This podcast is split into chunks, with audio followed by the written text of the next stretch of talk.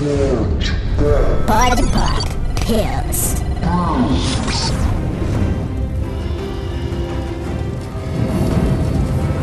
Oi, gente, tudo bom? Tá começando mais um Pode Papios aqui, eu sou o Igor. Olá meninas, tudo bom? Nossa, não acredito. Aqui é o Glauber e nós vamos falar hoje de Game of Thrones. Exatamente, vamos falar, contar um pouquinho das notícias que estão saindo dos spin-offs. Saindo não, já saíram tudo, né? Tá tudo desenvolvido, É. desenvolvendo, desenvolvendo é ótimo. Bom, ao todo serão cinco spin-offs produzidos. E quando a gente fala de produzidos, vai ser escritos, tá, gente? Porque o R.R. Martin falou que talvez dois ou três podem passar pra fase de pilotos, tá? Não é tudo certo ser que eles estão produzindo agora, eles estão só É, eles estão escrevendo, é assim, é certo que eles estão roteirizando cinco spin-offs. Mas nenhum desses é com os criadores do Game of Thrones. Nenhum deles é com os criadores do Game of Thrones. Só um deles vai ser coescrito pelo R.R. Martin e por um co-produtor executivo que tá na- desde a primeira temporada de GOT. Ele escreveu um dos grandes episódios ao longo da- do- desses anos todos. Ele escreveu grandes episódios bacanas, assim, né? E o R.R. Martin já adiantou que esse spin-off que ele tá escrevendo com esse cara aí vai ser uma adaptação de alguma coisa, de alguma coisa que ele escreveu. Não vai ser uma- algo original.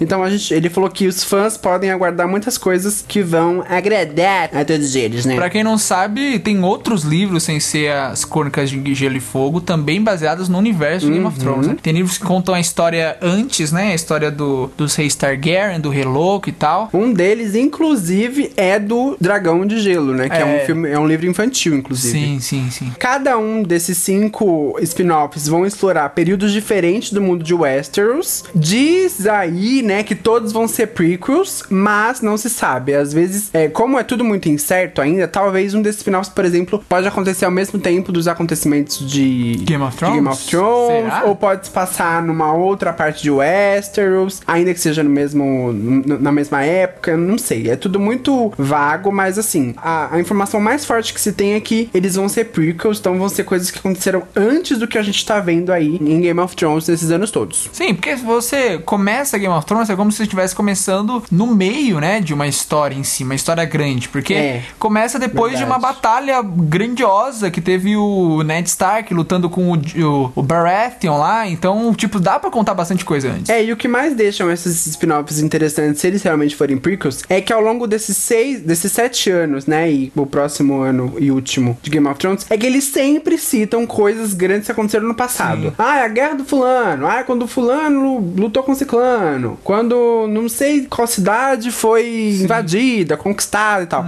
Então tem muita história nesse contexto de Westeros, do passado, que eles podem muito bem explorar. E muitos personagens também, né, que às vezes tem personagens que nunca nem apareceu, mas a gente conhece só deles citarem. Sim, sim, é verdade. Tem alguns personagens que apareceram um pouquinho nos flashbacks do cadeirante lá, que é o Ah, dos do- Três do- Olhos. tá. Tem muito, alguns personagens que apareceram neles, mas tem bastante história pra contar, né? A HBO já confirmou que os dois criadores de GOT, que é o Dan Weiss e o David Benioff, vão estar como produtores executivos de quaisquer séries que forem escolhidas, seja uma, seja duas, seja três. Eles vão trabalhar nas séries porque, é, como foram eles que deram o tom de toda Game of Thrones, né, desde o começo, a HBO quer que eles tenham uma mão, assim, que eles vão lá, olhem como tá o roteiro, como é que estão as filmagens, que eles vão sempre dar uns pitacos. É, tem que manter o mesmo nível, né? Se os querendo ou não, os caras tão, cagaram um pouquinho nessa sétima temporada, mas eles mantiveram um nível sensacional da primeira. Então tem que manter esse nível. É, e assim, só lembrando que Game of Thrones é a série mais cara da HBO, né? E uma das séries mais caras da história da, da, da TV. Então, assim, eles não podem fazer merda. E como é uma mina de ouro pra HBO, eles querem continuar isso. Por mais que eles falam, ah, mas a gente, a gente acha que Game of Thrones precisa acabar mesmo. Não é mentira. O próprio executivo da HBO já afirmou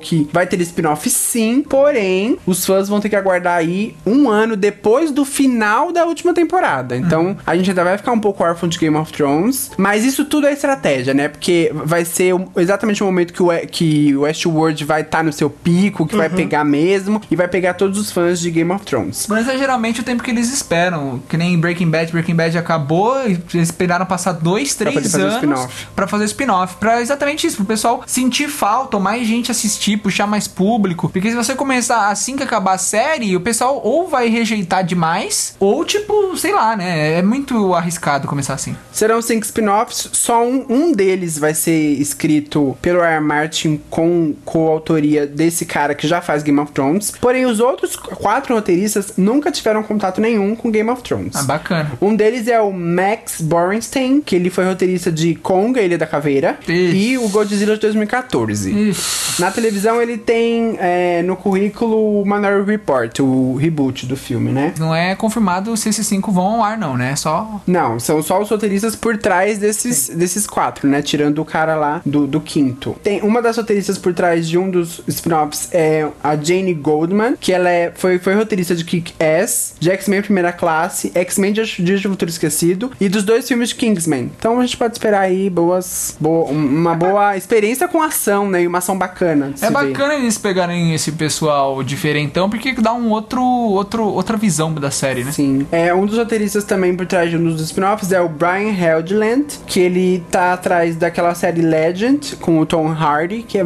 tá, foi Bem muito bacana, é. foi muito bem criticada.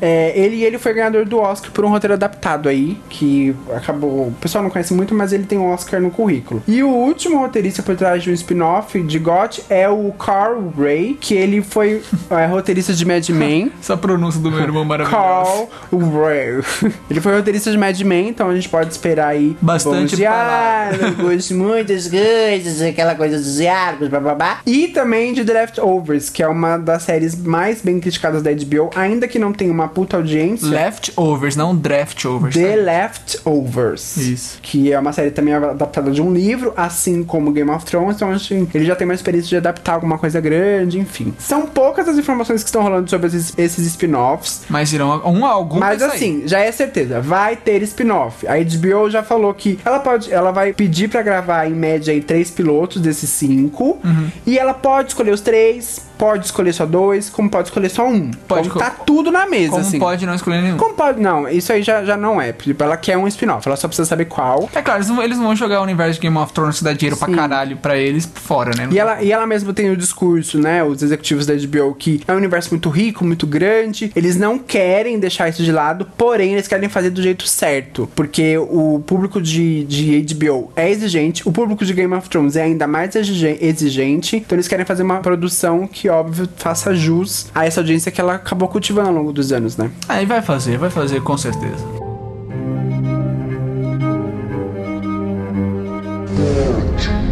Pod Pop Pills.